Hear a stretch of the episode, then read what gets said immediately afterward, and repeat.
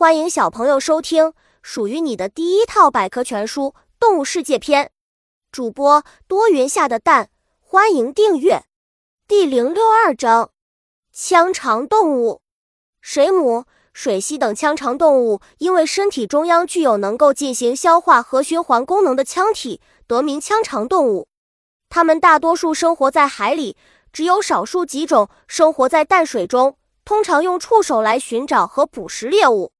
独特的腔肠体，腔肠动物体内的腔肠看上去像一个空囊，有的腔肠动物的腔肠部位看上去像一口钟，有的则仿佛一只降落伞，形状各不一样。特别是水母，当水母在水里游动时，它们的身体看上去仿佛透明小巧的降落伞落入水中，很漂亮。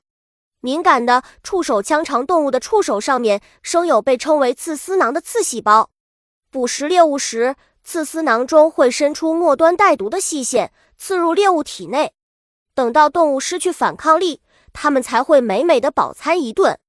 水母桃花水母桃花水母是一种非常古老的腔肠动物，它通体透明，身体呈圆形，非常柔软。桃花水母身体的周边上长满了触角，当它们在阳光照射下的水里翩翩起舞时，就好像桃花朵朵落入水中，很是美丽。桃花水母幼小的珊瑚虫，珊瑚虫的身体呈圆筒状。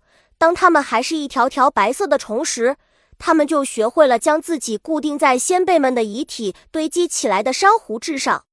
珊瑚虫的身体没有头和躯干之分，遇到外界刺激，它的整个身体都会有反应。